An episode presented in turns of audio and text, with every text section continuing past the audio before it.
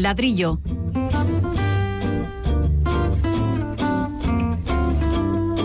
El programa divulgativo de Radio Vitoria dedicado a la arquitectura y el urbanismo.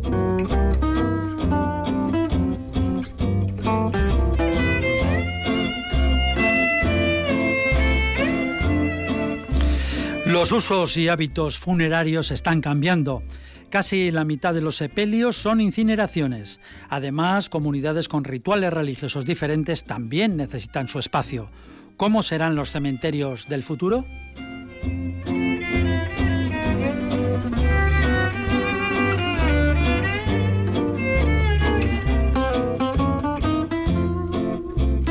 Bienvenidos al Ladrillo, un programa más de esta serie que dedicamos a cosas tan importantes o tan nimias a veces como el urbanismo y la arquitectura. También hablaremos con un politólogo con cierta fascinación por los sistemas ferroviarios, Roger Sensarich. Es autor de un análisis que tiene algo o bastante de provocador. Ese análisis se titula ¿Por qué soterrar las vías es casi siempre mala idea?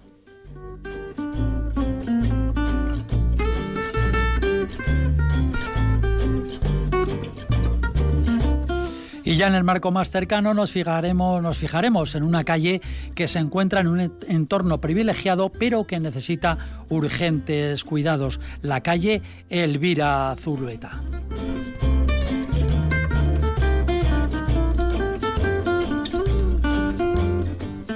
Y aquí, enmascarillados, separados por sus correspondientes paneles transparentes, como en peceras individuales, flotan los colaboradores del ladrillo, los arquitectos y urbanistas. Pablo Carretón, bienvenido. Un saludo a todos. Y Fernando Bajo. Muy buenas. O glu glu glu, habría que decir con, estas imágenes. La audiencia de Radio Vitoria puede contactar para plantear dudas y cuestiones en el WhatsApp de la emisora Radio Vitoria el 656-787-189 y también está disponible el correo electrónico el ladrillo Nuestro realizador técnico es Alberto Lebrancón. Saludos desde el micro de Paco Valderrama.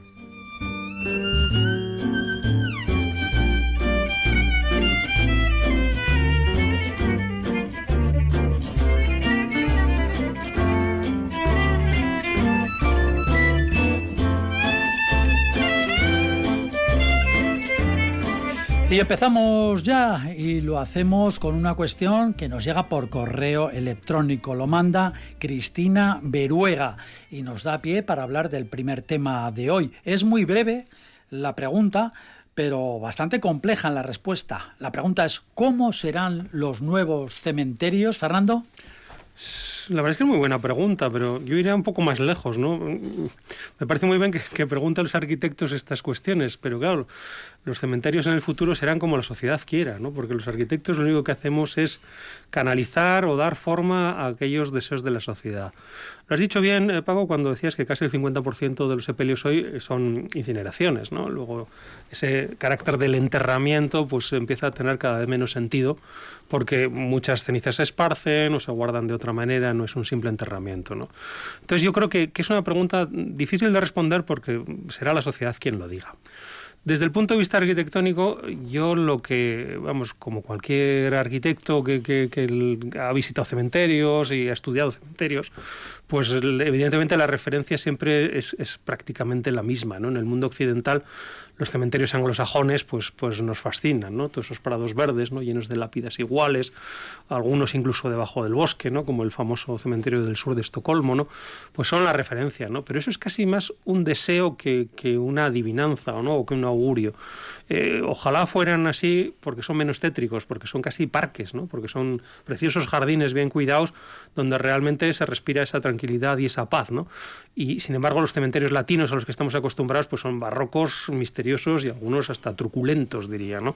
Entonces, bueno, ojalá vayamos un poco a ese, sentir del cementerio como, espacio de tranquilidad y como espacio verde. Sí, pero el ejercicio que nos plantea Cristina, esta oyente, Cristina Beruega, es el siguiente, lo intuyo yo que es así. Eh, a ustedes les llega ahora mismo que tienen que hacer un cementerio. a su estudio, hagan un cementerio aquí en Vitoria o donde sea, ¿no? Salamanca, yo qué sé. Bueno, vamos a ver. Yo creo que los cementerios, no sé los nuevos cementerios, pero creo que los cementerios actuales se tienen que reconvertir, porque los ritos de enterramiento están cambiando, la sociedad, eh, habéis comentado los dos, que está cambiando, eh, está evolucionando a hacer unos, unos servicios un poco más como de custodia, ¿no? unos servicios de, de recogida de estas cenizas en, otros lugares, otros espacios, eh, otros espacios que pueden ser eh, públicos o privados. Públicos, pues eh, los cementerios que tenemos aquí, El Salvador o, Santa Isabel. la evolución, por ejemplo, de pasar de las tumbas, el enterramiento clásico, luego se pasó a los nichos y ahora están ya las, las urnas, ¿no? Entonces va, va evolucionando con, con el programa y con las necesidades de, de la sociedad.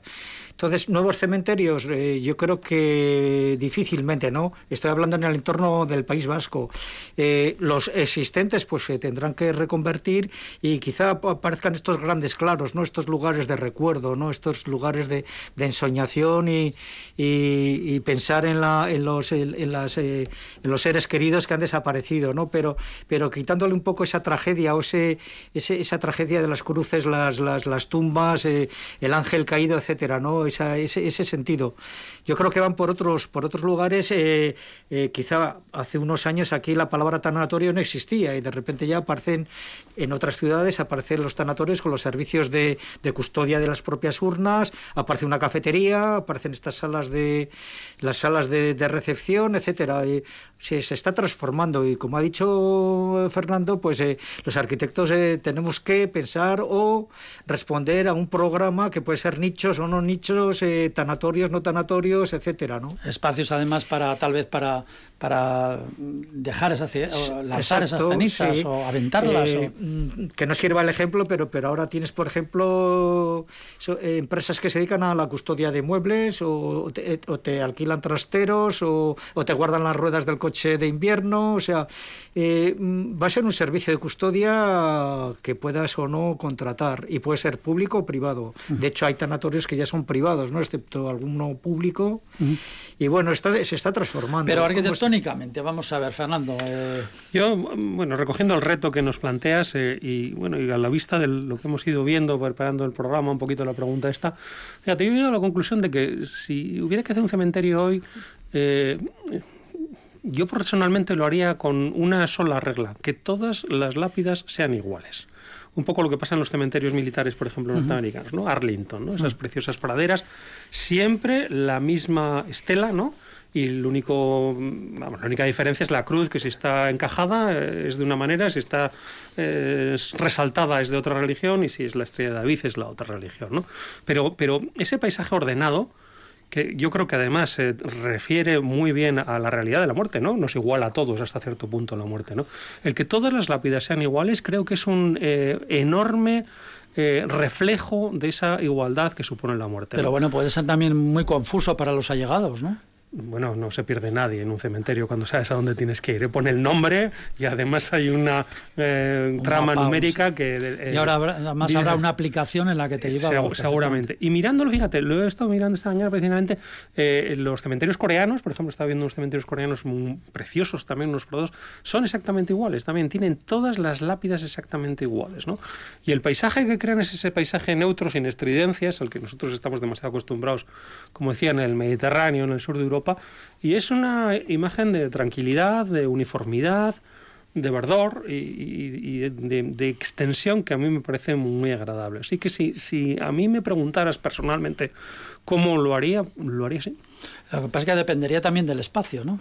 El nicho se pueden apilar y...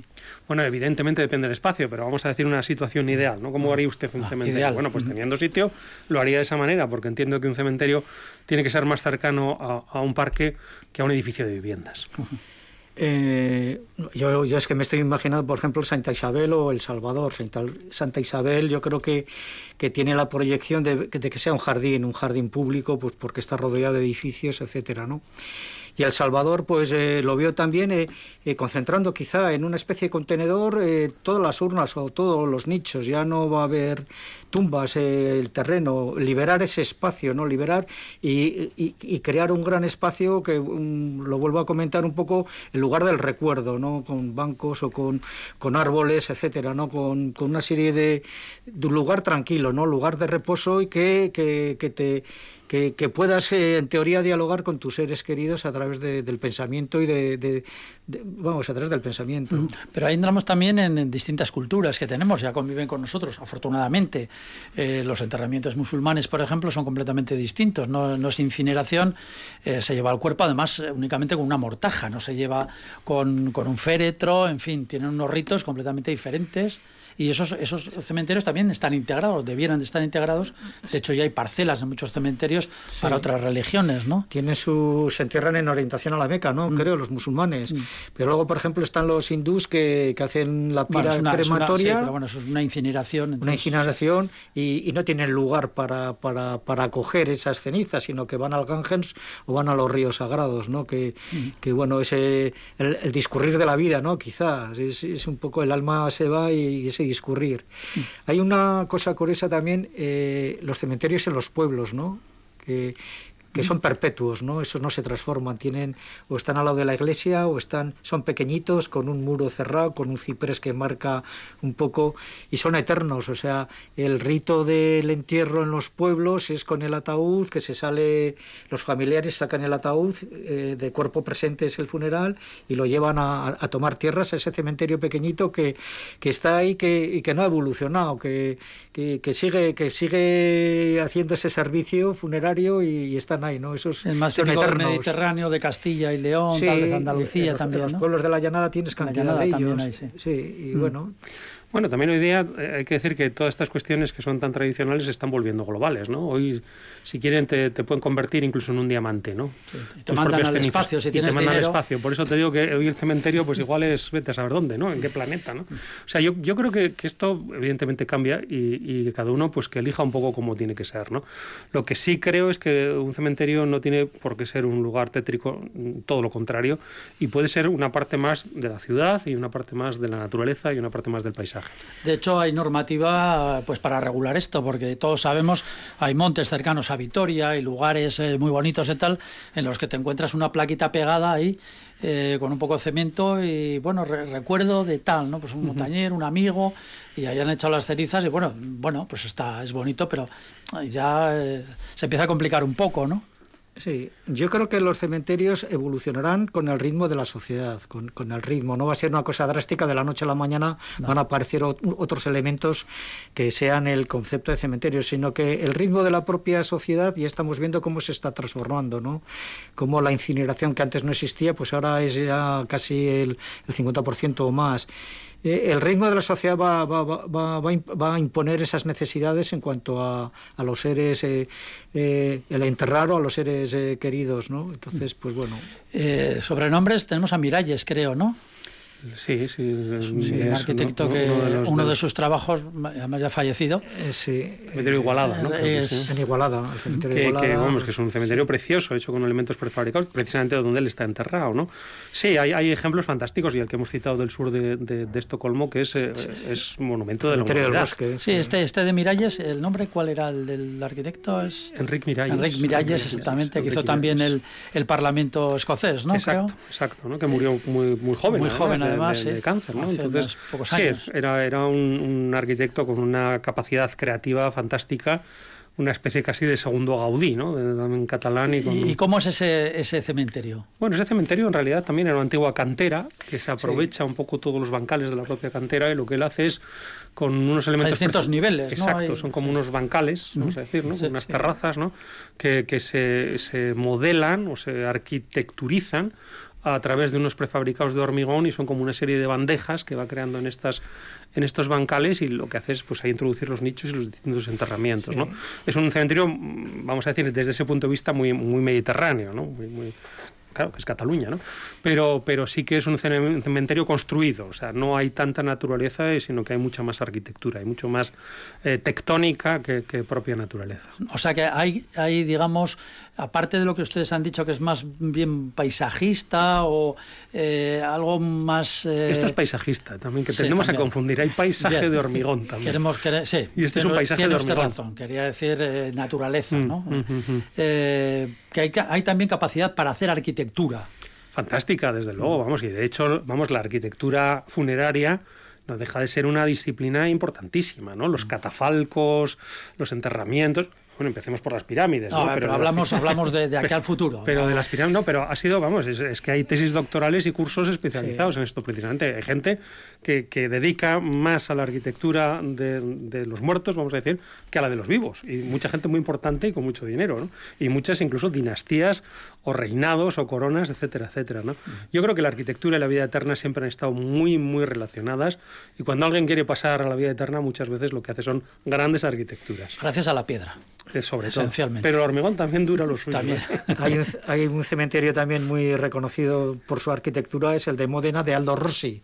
Aldo Rossi, que marca un eje principal y luego como si fuera un peine, ahí van un poco todos los nichos, ¿no? Es una arquitectura radical que habla de la muerte y la arquitectura. Aldo Rossi, un gran... Es nuevo, es, gran cementerio. se llevó a construir, pero en los años 70. Sí, 70, 60. Hace antiguo.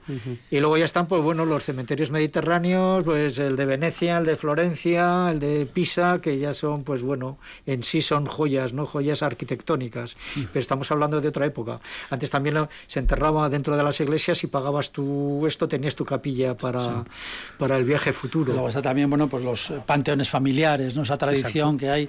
Que, bueno, ya... son, edificios, ¿eh? son, pequeñas iglesias, pequeñas capillas y elementos de enterramiento. Y a lo que decías, la iglesia de Los Ángeles, construida no hace mucho tiempo, precisamente por nuestro arquitecto más importante, Rafael Moneo, es en el fondo un gran cementerio. Es decir, no hay que olvidar que, la cripta es un tremendo cementerio donde la gente paga un dineral precisamente por reservar su puesto en esa eternidad las formas también, ¿no? los cementerios vascos con las estelas, pero están marcando unas geometrías circulares que, quizás recuerdan a, a, los monumentos megalíticos, ¿no? También, ¿no? Estas, estas, estas eh, localizaciones circulares que están con una especie de conexión con el universo, ¿no? De la muerte que vas, que vas hacia, hacia ese universo.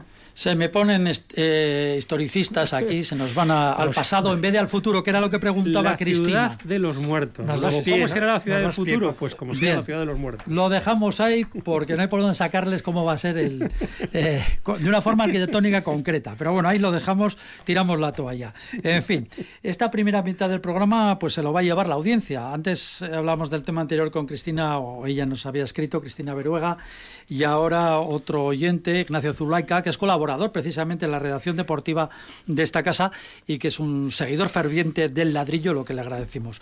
Y señala lo siguiente, dice, la calle Elvira Zulueta que limita con el Parque del Prado, está muy abandonada, con aceras mínimas de 1,20 metros, coches aparcados, es vía de muchos vehículos hacia la avenida, peatones, bicis, patinetes al menos se podrían limitar los coches, insisten, no sé, eh, como ven esa calle que está un poco olvidada, ¿no? Es un pues sí, la verdad es que es una, es una calle muy, muy, muy característica, ¿no? Eh, sí, sí, que actualmente tiene tres carriles de coches, cosa que me parece inaudita, y luego tiene dos aceras, una pequeña y otra, y otra grande. Eh, estratégicamente la calle es que es como salida de la ciudad porque une la gran avenida de Gasteiz hacia el sur con el, con el paseo de Berrestegué, el, el, camino de la Sarte, el paseo de la Sarte, ¿no? Entonces ese, ese enlace, ese enlace y luego además eh, en uno de sus remates está la estatua de Fray Francisco de Vitoria, la rotonda ahí. le genera, le genera esa es, que es una calle como estratégica en cuanto a circulación. Yo, yo, yo de los tres carriles eh, quitaría uno y ampliaría una de las aceras que luego hablaremos. Eh, hablando un poco de historia de, esta calle, eh, es curioso porque el Prau, el Prau inicialmente eh, en su parte este limitaba con el, río Batán. El río Batán viene, viene, vamos, viene de, las, de los montes de Vitoria, pasa, pasa, pasa pegando al Prau y a través del Palacio de Justicia, pues el río Aventaño, que ahora se ha recuperado en la zona de la avenida donde está. Eso es. Es curioso porque el Prado pegaba con ese río. Eh, eh, urbanísticamente retrocede el Prado y encima del río Batán se construyen las casas que vemos, esas casas de Ciudad Jardín, están construidas justo encima, han, canalizado el río. Que son de estilo caserío, sí, vasco. Exacto, pues justo debajo, las, los cimientos de esas casas, es el recorrido, el trazado del río Batán. Eh, se retrasa el Prado y otro, últimamente se hace otro nuevo estrechamiento del Prado porque eh, en la calle Elvira Zuleta meten una, una, acera ancha que yo creo que, es, que tendría que estar al otro lado, que es donde, donde están los alcorques, una zona de aparcamiento, etcétera, ¿no? Entonces, bueno, ha tenido variaciones, ha tenido cambios esa, esa calle y actualmente necesita un análisis para, para yo creo, yo quitaría esa, ese, ese, ese, esa vía, ¿no? Ese, Además que todo sería un cuello de botella de tráfico, ¿no? Mm, no lo sé, eh, no lo sé. Eh, por ejemplo, el paseo de la senda es peatonal y solo con, con, paso restringido de vehículos. No es el caso porque es una salida de la ciudad. Pero yo creo que sí, habría que ampliar la acera estrecha que está al lado de las casas, que es muy estrechita, de 1,20, 1,40. La otra no es que sea muy hecha tampoco. ¿eh? No, no, la otra sí, sí. La otra porque, porque hacen sacan unos árboles, unos árboles del Prado que estaban al otro lado de esos muretes banco que, tiene el Prado del perímetro y lo meten ese, ese murete dejando los árboles fuera. Y, mm. esa, esa acera en concreto, la que está al lado del Prado, pues tiene casi dos metros o dos y mm. pico de ancho. Mm. Fernando. Sí, la verdad es que es una buena pregunta, pero yo creo que tiene mucha más trascendencia de la que parece, ¿no? O sea, ¿por qué la calle Elvira Zuleta está como está, no? Yo creo que es un problema de, la circulación y del tráfico de esta ciudad. O sea, está como está porque la calle Elvira Zuleta es la que conecta la avenida de Gasteiz, principal eje norte-sur del oeste, vamos a decir, del primer anillo de la ciudad, con eh, la calle Álava. Principal conexión eh, este-oeste, pero horizontal en este sitio, no norte-sur, con una y otra zona de la ciudad. Es decir, que, que al final es una calle que sufre un tráfico monumental. Y es un cuello de botella entre la avenida, que tiene un tráfico también tremendo, y la calle Álava, que tiene un tráfico tremendo. ¿no? Luego, esa zona y esa rotonda que decís al lado del pobre Fray Francisco, que tiene que acabar mareado ¿no? de todos los coches que le pasan y autobuses constantemente, pues es un punto negro del tráfico de esta ciudad. Pero es que es un punto negro porque es que no hay otros muchos, precisamente para conectar una zona céntrica norte-sur con una zona céntrica claro, pero usted, lo, usted lo dice, no hay muchos otros. Entonces, eh, pues es que ese es quizá el problema, que es que hay que buscar alternativas para que vaya el tráfico precisamente para que esta calle dejar de ser una calle rodada, incluso fuera lo que fue en su momento. Es una continuidad del Parque del Prado que iba hasta el antiguo Batán, que era un río. ¿no? Imaginémonos este aspecto bucólico en esta ciudad verde que tenemos y con todos estos assets medioambientales. ¿no? Entonces, al, final resulta que es que el, ir poco a poco... Eh, eliminando el tráfico de muchos lugares, pues este se va concentrando en los pocos que quedan. Y eso es un hecho incontestable, si no se dan alternativas. ¿no? Y este es precisamente uno de los puntos neurálgicos donde alguien que quiere ir desde toda la zona de la avenida, fíjate la de coches, la de población y la de circulación que hay. Es decir, si alguien de Bilbao quiere entrar en la ciudad, que va a entrar por ahí seguro, y quiere ir al sur de la ciudad, o a la zona deportiva de la mm. ciudad, que está ahí, ¿no? Pues es que se ve obligado a ir por ahí. Alguien y mucha gente como los autobuses también, ¿eh? que también pasan por ahí, porque es que no hay muchas más eh, salidas. Luego yo creo que antes precisamente que... Ilústrenme, ¿eh? ¿es de doble sentido? Sí, sí, Tiene dos carriles hacia una dirección y un carril hacia, la otra, y una línea de aparcamientos también. Hacia la otra. Entonces, claro, es, es una cuestión que, primero habría que, tratar de, de buscar alternativas a ese tráfico, minimizarlo en esa zona, y entonces sí que habría que realmente reurbanizarla y, pacificar todo aquello porque si no es, es, un caos, es un caos la total. Verdad que, la verdad que es una pena que en una zona tan preciosa como es el paseo y además el Prado que está allí, pues de repente... Se había cortado completamente, ¿no? Pero lo que pasa es que fíjate, antes parecía sacrosanto el paseo y no se podía cortar y poco a poco lo vamos a ir cortando con el BEI, sin ir más lejos, un poquito más adelante, y, en este punto de, Fray Francisco, que también está bastante estrangulado. Eh, como alternativas, ¿no? Hablando de esto. La verdad es que es una calle estratégica, o sea, une la, avenida de Gasteiz con la salida de Portal de las Artes y la, y la calle Álava muy difícil de, de, evitar. Eh, como estamos hablando siempre de supermanzanas y esas cosas y tal, igual hay que trasladarlo y en el mismo puente de la calle Castilla ir hacia el sur por Portal de Castilla hasta la rotonda del Olivo que conocíamos y de ahí coger un poco la, la calle Álava, o sea, hacer ese pequeño o ese gran desplazamiento para que esa calle, la calle Elvira Zulueta, llegue a ser peatonal, casi peatonal como la del Paseo de la Senda. Sí, porque ahora desde, la rotonda del Olivo, bueno, que ya no está el Olivo, pero claro, habría que ir hasta no hasta la zona de Mendizarroza, por ejemplo, ha quedado muy ancha. Es, muy, sí, habría que desviar y estamos hablando de supermanzanas para desviar tráfico que no entren. Pues esta calle podría ser, eh, tendría vocación peatonal, yo creo, y desviar, desviar los coches hacia la, la rotonda del Olivo y de ahí ya cogería un poco lo que es la, la calle Álava, vamos, por Mendizorroza, etcétera. Bueno, pero pues una alternativa. Hacia sitios posibles. Yo ya no creo que sea una alternativa. La rotonda del olivo, primero, no tiene olivo. y, segundo, bueno, coches, que los lo, lo, tiene, lo tiene cerca, que no sé si tiene ha. Como no lo hemos suspendido sobre la rotonda para que dé sombra, no sé cómo lo vamos a hacer. O sea, claro, es que ese punto también se ha concentrado y tiene una complejidad brutal de tráfico. O sea, es que, es que da miedo hasta meterse en esa rotonda, porque no sabes muy bien por dónde vas a salir. Y, por cierto, ya de paso podrían sacar el, el, el, río en superficie, por el mismo Elvira Zulueta, como han hecho en la avenida Gasteiz.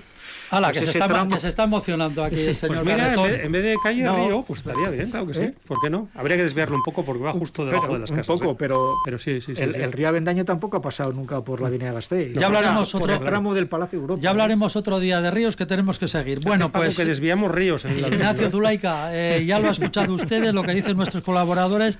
La cosa es complicadilla, el arreglar esa, o bueno, por lo menos a decentarla no será complicada, pero el solucionar el tema de ese tráfico intenso, mm, verdaderamente complicado, al menos a juicio de nuestros colaboradores. Seguimos en el ladrillo que tenemos muchas más cosas. Quando bater no coração, quatro pancadas e depois um bis. Pode escrever, não falha não. É tentação de ser muito feliz. Quando bater no coração, quatro pancadas e depois um bis. Pode escrever, não falha não. É tentação de ser muito feliz. Por isso bom, você vai de quatro toques, carregadinho de premonição. Ele não deixa que a batida se desloque e que se afaste do seu coração. Pra que compôs, pra que tocou e pra quem ouve, é um destino que sempre se quis. É uma quinta sinfonia de Beethoven que decantou e se ficou raiz. Deu pra sentir na exatidão do tic-tac do seu coração. Deu pra entender que se vai ao de quatro toques, tanto, tanto, tanto, tanto que se tornou a tentação de ser país e ser assim feliz. Quando bater no coração, quatro bancadas e depois um bicho. Pode escrever, não ponha não, é tentação de ser muito feliz. Quando bater no coração, quatro bancadas e depois um bicho. Pode escrever, não ponha não, é tentação de ser muito feliz. Por pomba se vai de quatro toques Carregadinho de premonição. Ele não deixa que a batida se desloque E que se afaste do seu coração. Pra que compôs, pra que tocou e pra quem ouve É um destino que sempre se quis. É uma quinta sinfonia de Beethoven te cantou e se ficou raiz. Dá pra sentir na certidão Do tic-tac do seu coração. Dá pra entender que se vai eu De quatro toques, tanto, tanto, tanto, Que se tornou a tentação de ser país ser assim feliz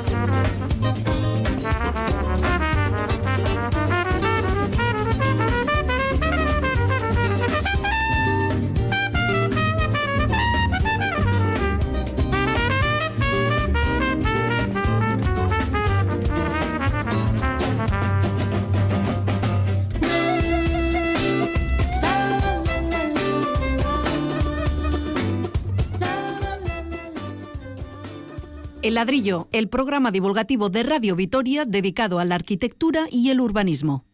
Bueno, vete a saber las veces que hemos tratado el proyecto de soterramiento del tren en Vitoria en los años que tiene este programa, el ladrillo.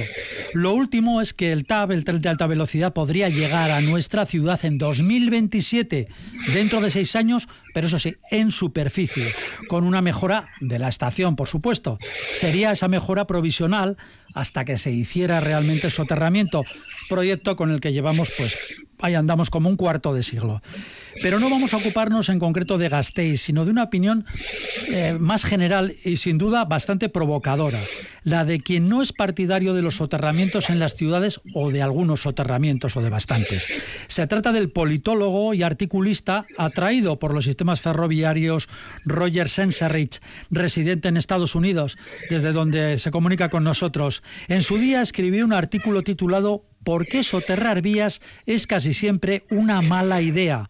Roger Sensarich, bienvenido al ladrillo. ¿Sí? Hola, buenas. Buenas. Eh, a ver, toda ciudad con vías en superficie que la atraviesen aspira a soterrarlas. Su tesis, la verdad es que es muy arriesgada. Como está muy lejos, seguro que no teme las consecuencias, ¿no? No, la verdad que no. Pero seguramente alguien, alguien me va a insultar en Twitter, eso ya lo sabemos. Hablar de costes de construcción y mantenimiento y de escasos, habla usted, quiero decir, de costes de construcción y mantenimiento y de escasos beneficios en general. Aunque lo que no cabe duda es que el beneficio social es innegable de un soterramiento. El beneficio social es innegable para la gente que vive al lado de las vías. Ah, para la ciudad en general, la verdad es que no tiene un impacto demasiado fuerte. Primero porque una vía de tren no ocupa demasiado espacio y se puede permeabilizar la circulación a través de ella con relativamente facilidad. Se pueden hacer pasos inferiores, pasos subterráneos, se puede poner la vía en viaducto o ponerla en una trinchera que sea fácil de, de cubrir, pero realmente no mejora la ciudad demasiado más que la gente que vive inmediatamente al lado de la vía. Incluso para esas personas, las molestias de la construcción durante los dos, tres años que se hacen son considerables. Y el resultado que tiene normalmente después de soterrar es una calle con tráfico delante de casa en vez de una vía. Y la calle con tráfico que es más ruidosa y genera bastante más contaminación que una vía de tren. Así que incluso en los mejores casos, para la gente que tiene el tren justo delante de casa, los beneficios a largo plazo tampoco es que sean demasiado extraordinarios. Y hablaba usted de costes de construcción y mantenimiento, sobre todo de mantenimiento, de lo que se habla muy poco. Sí, es mucho más caro mantener una línea cuando está bajo tierra. En general, una línea de tren con bastante tráfico, con regionales, trenes cada 15 minutos, así, cuesta unos 50.000 euros al año de mantener. Si la metes bajo tierra, ese coste eh, seguramente se cuadriplica, probablemente más si es una zona húmeda o si, es, o si es un túnel que tiene más de dos vías.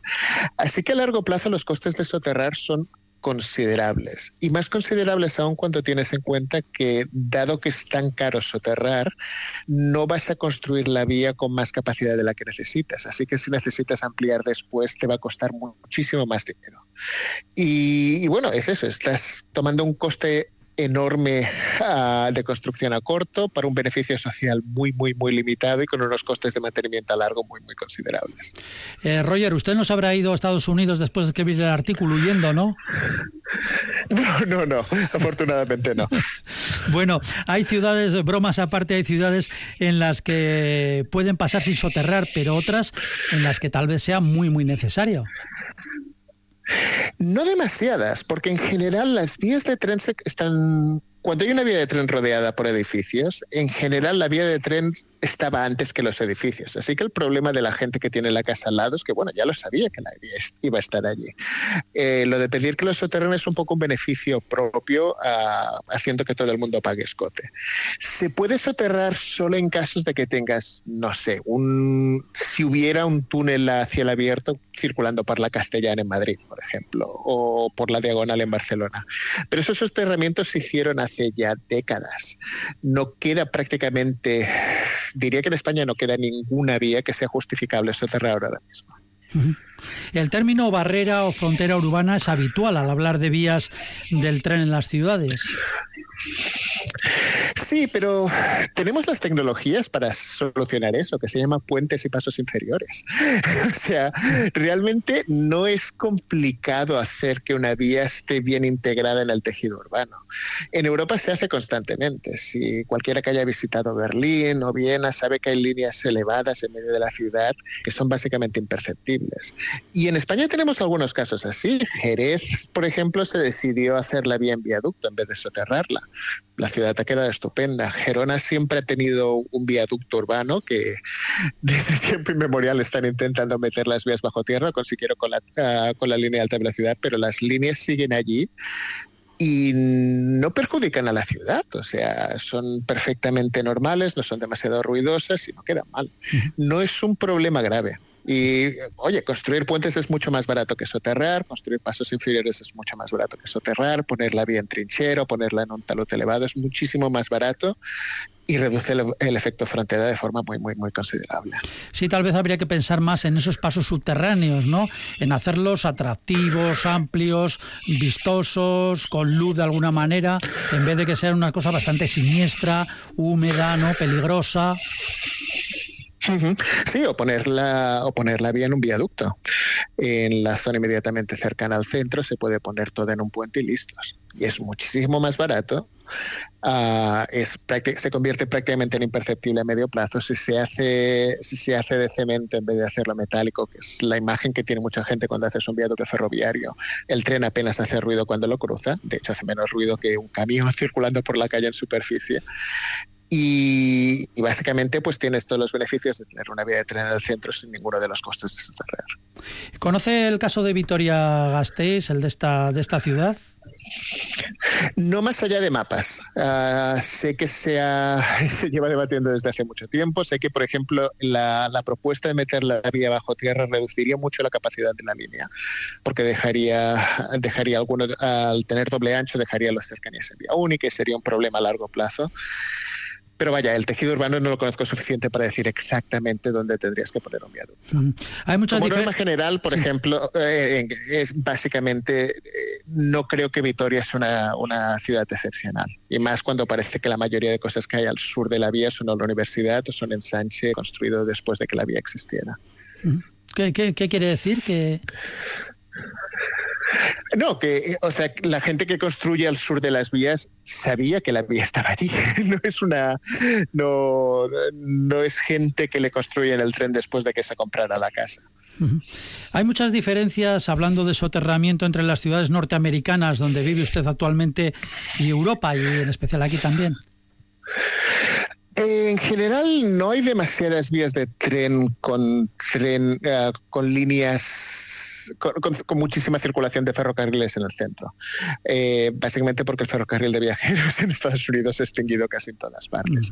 No se habla de soterrar casi en ninguna parte, más que nada porque en Estados Unidos los costes de construcción son infinitamente mayores que, España. Una de las cosas que hace que en España se soterremos tanto es que España construye muy barato.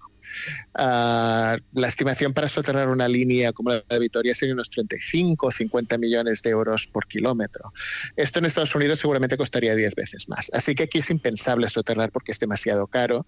En España, como construimos muy bien, pues es pensable. Pero eso no, no quiere decir que sea una buena idea. Es sencillamente una una idea estúpida, un poco más barata.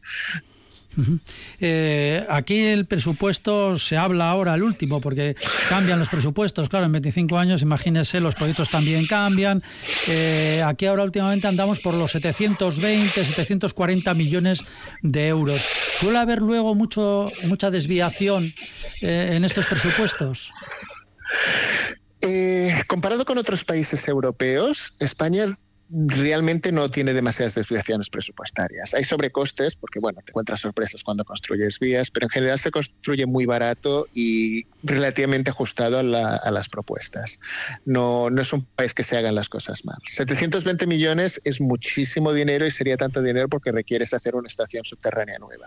Las estaciones son increíblemente caras de construir bajo tierra, porque claro, tienes que sacar muchísima tierra, tienes que construir instalaciones, tienes que construir más cosas de seguridad, tienes que mover gente Así que vamos, 720 millones hay muchísimas maneras mejores de gastarlo, construir, pues desde darle dinero directamente a la gente que vive al lado de las vías, a mejorar la, red de ferrocarriles alrededor de la ciudad de forma muchísimo más, ah, más intensa y muchísimo más productiva, construyendo más vías o dando más frecuencias que no poniéndolas bajo tierra.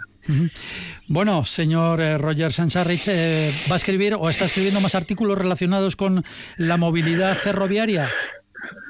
Sí, y en Politicon de vez en cuando, en Voz Popular de vez en cuando y, donde quiera, donde la gente quiera publicar.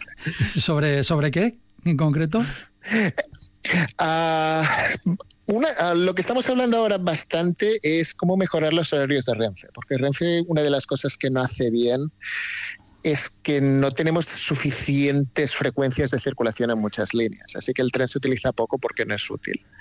Y bueno, viendo cómo mejorar esto, viendo qué tenemos que hacer para, hacer que Renfe mueva más gente con las vías que tenemos, pues es, es, importante, porque tenemos mucha infraestructura que no estamos utilizando suficiente. Hombre, podríamos sugerirle un tema y es que cómo mejorar la página web de Renfe. Es ya todo un mito en la, en el imaginario de este país. me, concentro en escribir sobre cosas posibles. Lo de la página web de Renfe he dado por algo totalmente insalvable. de acuerdo.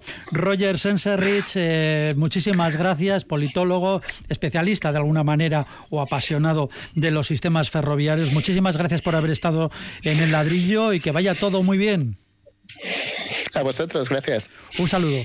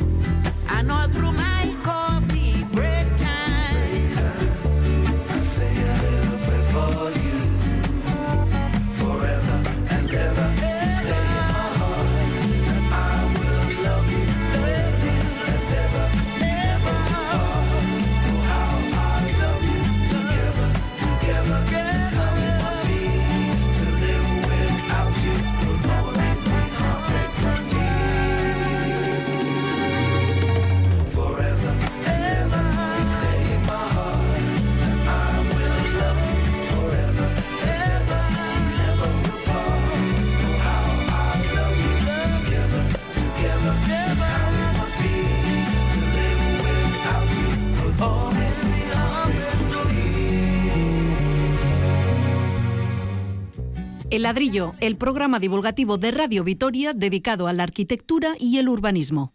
Bueno, pues aquí seguimos, seguimos en el ladrillo después de haber hablado eh, con este interlocutor eh, polémico por aquello de que eh, su artículo estrella respecto a este asunto es con ese lleva ese título ¿Por qué soterrar las vías es casi siempre una mala idea? Y lo ha razonado bastante. No sé qué piensan ustedes.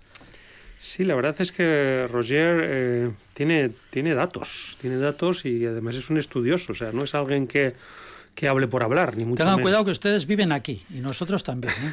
O sea, él vive en Estados Unidos que y nos cierran la tienda, ¿quieres, quieres decir? no, que nos pueden. no, no, por supuesto, aquí hay absoluta libertad de opinión.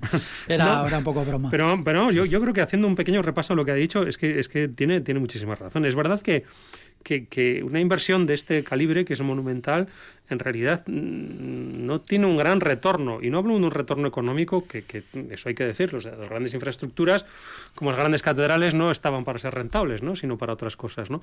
Pero, pero el problema es si realmente merece la pena eso socialmente eh, y urbanísticamente, diría. ¿no? Y, y es curioso porque al hilo de su artículo, que es muy interesante, y al hilo de lo que ha dicho, eh, eh, yo creo que, este autor plantea una cuestión básica, es decir, quizás sería más interesante solucionar los problemas desde el urbanismo y no precisamente desde el enterrar infraestructuras. ¿no? Un urbanismo bien planteado puede convivir con un tren que pase por ciertas zonas de la ciudad, haciendo que todo lo que hay a su alrededor esté hecho ad hoc y bien preparado tanto para proteger a las viviendas que existen alrededor como para hacer que los eh, viantones y viandantes y vehículos pasen a ser posible por encima del ferrocarril, no por el debajo, porque siempre, vamos, todos estos túneles que existen debajo del ferrocarril siempre son un poco más, más, más dudosos, ¿no? Y, una ciudad que, hasta cierto punto pues, pues tendrá dos lados, eh, ambos de la, del trazado ferrocarril, pero que con un buen urbanismo puede que la cosa se mitigue muchísimo. Sí, la verdad es que ha sido una entrevista en el que Roger eh, me parece que con muy buena lógica ha estado dando un poco alternativas a ese soterramiento y alternativas de solucionando problemas en trinchera, en viaducto, que son muy racionales y muy factibles de hacer. Otra cosa que me ha parecido lógica es que cuando llega el tren a la mayoría de las ciudades, urbanísticamente, van por un extremo, no luego las ciudades se desarrollan. Tenemos la suerte en Vitoria, creo que todo el sur, la propia barrera del tren, pues eh, no habilitó los desarrollos urbanos, sino que Vitoria se ha crecido de la, de la, de la, de la línea de ferrocarril hacia el norte. Tenemos Zabalgana, que sí que en realidad pasa por el medio, pero también en los tramos de que pasa eh, refiriéndome a Vitoria, ¿no? a, nuestra ciudad. Los tramos que pasan es curioso porque, excepto en la estación que es prácticamente llano, o están en trinchera, que se puede entonces tapar. se puede cerrar, ¿no? Lo, dijisteis el otro día. De, de la calle José María y Parraguirre, o están en talud, que esos taludes se pueden horadar y hacer viaductos. O sea, y ahora estoy recordando, por ejemplo, la, la, calle de la música, que está el Museo Provincial, ahí se puede horadar y entonces hacer una transparencia para que dé un poco al museo. Convertirlo en puentes, de alguna manera. En viaducto para que puedas pasar. Para que estos puentes pequeños y estrechos eh, tengan esa magnitud de ampliarlos, ampliarlos que no hay ningún problema. El puente de la calle Castilla que hemos hablado también pueden ir en arcos, en viaductos hacia la calle Pintor Dublán, hacia, hacia el oeste de la ciudad. Entonces creo que, mm, que es un reto muy interesante, basta que ya el soterramiento aquí parece que, que definitivamente no se va a hacer a, eh, ni a corto ni a medio plazo. ah, bueno, corto medio plazo. Corto medio plazo. por favor. Eh, creo que es un ejercicio de urbanismo muy interesante eh, intentar empezar a, a, coser la ciudad, pero a través de, de, tapar trincheras y de abrir viaductos. Sí, porque esto que dice usted, señor Carretón, tiene, tiene cierta lógica. se está hablando de que hasta el 2027 no llegará, dentro de seis años, el tren de alta velocidad aquí, que también esa es otra, eh, pero cuando llegue mm, parece, parece ya mm, todo el mundo lo, da por hecho, la mayoría, que va a llegar en superficie, casi con toda seguridad, y entonces habrá que modificar la estación de, de, tren un poco, bueno, ponerla mucho más moderna, en fin, mejorarla, pero va a ser en superficie. Eh, eso ya de alguna forma deja entrever alguna alternativa. Se podrían a la vez también estudiar, bueno, igual no se hace, ya veremos, pero a ver qué alternativas más realistas hay, ¿no? Eso lo de trinchera, por ejemplo, en Salburúa. Sí, yo creo que sí, que, eh, es coser la ciudad y hacer un poco de cirugía en la, en la trama urbana. Sin irnos de Vitoria, hace años eh, se desviaba la, se desviaba el ferrocarril en soterramiento, se iba hacia la zona de, del Parque Arriaga, ¿no? Que, luego eso se desestimó. Hay otras ciudades que lo han desplazado, pero en, en, superficie, o sea, por ejemplo Burgos, Burgos lo tiene completamente desplazado, porque en Burgos, por ejemplo, sí que era una cicatriz impresionante porque pasaba por el centro, centro de Burgos. Y en Pasa también en Palencia, por ejemplo, es otra ciudad en la que el, el, tren arrasa la ciudad. en Vitoria el impacto del ferrocarril, lo, ha dicho Roger, ¿no? También que, que, que les afecta principalmente a los que viven o conviven con, con, el ferrocarril, pero el resto pues, pues no, lo, no, lo, no lo tenemos tan... Hombre, luego está el tema de las plusvalías, evidentemente si se libera todo, siempre ha sido una de las cuentas de la lechera que se ha hecho eh, desde el principio, hace veintitantos años, siempre se ha dicho, no, se libera tanto, se construye en viviendas eh, sociales y no sociales, muchos espacios verdes, pero hay una, una eh, plusvalía que, bueno, va variando, va bajando cada vez más, la verdad. El problema de las plusvalías es que, claro, estamos hablando de que quitamos un tren pero enajenamos unos suelos, no los, no los vamos a disfrutar como elemento público que sería lo deseable. ¿no? Entonces yo creo que esos cuentos de la lechera... Pues no, no estoy ya de acuerdo porque en los planos que se han dado del soterramiento de Vitoria casi todo es zona verde, zona pública, pero bueno, hay muchos... Los planos que se han dado del soterramiento de Vitoria eh, son bastante poco serios todavía, Paco. Ya lo siento, pero yo creo que es un poco música celestial. Eh, y así de claro hay que decirlo, vamos, ¿no? Porque todavía no se sabe ni dónde se va a soterrar, no hay una sola cota en los planos y aquello es bueno, una declaración de intenciones, ¿no? Bueno, en cualquier caso, eh, estamos hablando ya del plan B, este famoso, ¿no? Del 2027, ¿no? Hemos dicho antes, ¿no? Que, hay que poner el tren de alta velocidad en funcionamiento antes de que se soterre el ferrocarril. Luego, primera premisa, no debe ser tan necesario soterrar el ferrocarril para que venga el tren de alta velocidad, ¿no? Eso es una, esa es la primera... luego habría que pensar, si se soterra, luego qué pasa con todo eso que hay en superficie. Esa es la segunda, es decir, toda esa inversión del plan B eh, va a la basura después de hacer el plan A, que es el soterramiento. Bueno, em, em, empiezan a temblarnos ya las piernas, ¿no? Sobre todo cuando estamos hablando del orden, pues eso, de 35 o más millones de euros por kilómetro soterrado, ¿no? Y después una cosa muy interesante que se ha dicho también, el, mantenimiento de todo esto, ¿no? que es, como poco pues son 60, 80 mil euros por kilómetro año de mantenimiento, que bueno, puede ser un dineral auténticamente salvaje. ¿no? Entonces quizá lo, más interesante sería decir, oye, en, vez de eh, montar estas entelequias que todavía son poco serias, ¿no? Y sabiendo que, que, el plan B toma, toma cada vez más fuerza y sabiendo que en 2027... Más racional. ¿eh? más racional. Eso, algo, algo más lógico. Y, en vez de hacer estos, estos estudios del soterramiento, ¿por qué no hacemos un, estudio claro, un concurso claro? Decir, a ver, si para el 2027 el tren de alta velocidad viene en superficie, ¿cuáles son las opciones de arreglar todo este corredor y de que este tren vaya en superficie, arreglando ese urbanismo que afectaría a ese corredor del tren de alta velocidad en superficie o en trinchera? O en semitalud. Teniendo en cuenta los vecinos. Teniendo en cuenta los vecinos, teniendo en cuenta el dominio público, teniendo en cuenta la calidad de todo esto. Y estoy seguro de que el dinero que habría que invertir es muchísimo menos de lo que significaría este soterramiento, ¿no? Entonces, bueno, vamos a poner las cartas boca arriba de una vez, ¿no? Porque parece que siempre nos estamos como engañando, ¿no? Pero ya lo vamos a soterrar, Pero, pero si, si, si el 2027 todavía no lo vamos a soterrar, vamos a hacer algo serio que no sea tirar el dinero y vamos a ver si igual al final llegamos a la conclusión de que no era necesario soterrarlo. Completamente de acuerdo con Fernando en cuanto a ese ejercicio de coser la ciudad y ver verlo, hacer un, ejercicio práctico de, este plan B que yo creo que... Un concurso urbanístico podría estar bien. Por supuesto, es, un concurso urbanístico. Por supuesto. ¿Qué harían ustedes con el, el trazado del ferrocarril actualmente sin soterrar? Para mejorarlo completamente. Un, concurso de ideas extraordinario. Volviendo un poco al soterramiento, que el mantenimiento, el bajar la estación, todos estos costes, luego el mantenimiento de ese, túnel no prolongado. luego hay otro aspecto curioso, ¿dónde empieza y dónde acaba ese soterramiento? Porque tienes que salir superficie. Hay jaleo también.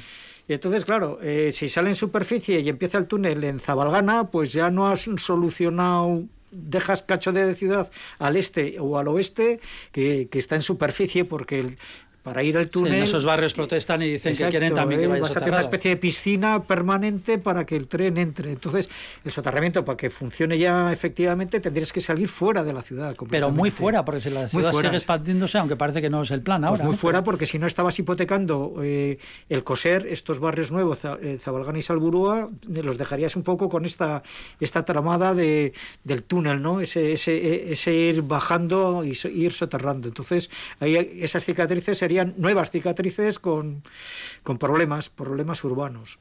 Y no solo eso, porque aunque ya la ciudad no crezca, ya te estamos hablando de que este soterramiento saldría, pues vamos a decir que casi en Salburúa, ¿no? O más allá de Salburúa y todos estamos muy orgullosos de las balsas de Salburúa. Yo creo que todos somos conscientes de lo que es hacer un túnel también en unas balsas, ¿no? Porque todo es posible. Evidentemente, en infraestructura se hacen cosas tremendas, ¿no? Pero claro, los costos que eso supone, los, los, los desajustes, ¿no? Y, y sobre todo eh, la falta de rigor entre esfuerzo económico y rédito que tiene todo eso es tan brutal que, realmente no sé si es necesario, no veríamos no salir un tren de alta velocidad por las balsas de Salburúa en dirección a, la IVAS. Bueno, también se habla, en Bilbao también tienen el problema del soterramiento. No, no, y en San Sebastián, evidentemente. O sea, es que aquí estamos hablando que si precisamente Vitoria puede que sea una de las, por mucho que digan de las menos problemáticas al respecto. De las menos problemáticas. Pero porque, porque vamos, tiene menos densidad y problemas de subsuelo probablemente menos que fijémonos en la estación de San Sebastián que está al lado del río. O sea, el Urumea es que está pegando a 30 metros, ¿no? Entonces hacer un túnel al lado de un río, pues imagínate también lo que eso supone, ¿no? Entonces yo creo que, que ese ejercicio de sensatez que parece que hoy este, este colaborador ¿no? nos ha facilitado, eh, pues igual habría que pensarlo dos veces, ¿no? decir, eh, igual tiene razón, ¿no? Este hombre, ¿no? Que igual hay otras soluciones que sin tanto costo pueden revertir en el beneficio de la ciudad, además de una manera mucho más rápida, mucho más inmediata. Sí, sí, estoy completamente de acuerdo. Yo creo que hay que volver. Eh, tenemos tiempo ahora, ¿no? Hasta el 27, que parece que el plan B es cuando llega en realidad la alta velocidad creo que la ciudad tiene suficiente tiempo para, para analizarlo y a través de un concurso y que la gente aporte ideas a este coser, ¿no? O bien en viaducto, a mí me parece que son soluciones que, que, se han planteado muy racionales, muy prácticas y muy lógicas para nuestra ciudad. Pero en estos veintitantos años, casi veinticinco años, eh, ningún representante público prácticamente ha dicho que o se ha atrevido a decir que bueno pues que igual no era necesario hacer el soterramiento. Pero eso es prueba de sensatez o, de sentido común o de algo especial. No sé, igual es que sencillamente no se ha caído en la cuenta. Bueno, o no se nos ha ocurrido, pues bienvenidos sea este momento, ¿no? Quizá, oye, lo peor hubiera sido decir hemos hecho un soterramiento que no era necesario, ¿no? Quizá habría que, no sé, Hombre, si hubiéramos hecho el soterramiento en Vitoria estaríamos encantados. Sí, probablemente. Lo malo sería ese mantenimiento tan brutal que nos iba a costar todo. 20 segundos. Y es curioso porque si este plan B con los viaductos y los viaductos y, la trinchera, en caso de que se haga el soterramiento, servirán para ser una vía rodada de bicicletas de un jardín verde como en Nueva York. Hay líneas en Nueva York que, que, se han reciclado para, para, otros temas de calidad de la ciudad. Desde un programa urbanístico, solución urbanística. Muy bien, muy bien. Esto es todo, todo un eslogan, lo vamos a poner. Hablando de Nueva York, tenemos que, hablar de, la isla nueva que ha, surgido en, Nueva York, que es una, una maravilla asombrosa. una isla artificial. Bueno, eh, lo dejamos aquí. Eh, tiempo para la polémica, si ustedes quieren, para plantearlo sobre el soterramiento, que seguiremos hablando de él, suponemos, en muchos programas eh, futuros. Muchísimas gracias por haber estado escuchando Radio Victoria. Sigan con nosotros, que tenemos una programación estupenda, y por acompañarnos en el ladrillo. Agur, sean muy felices.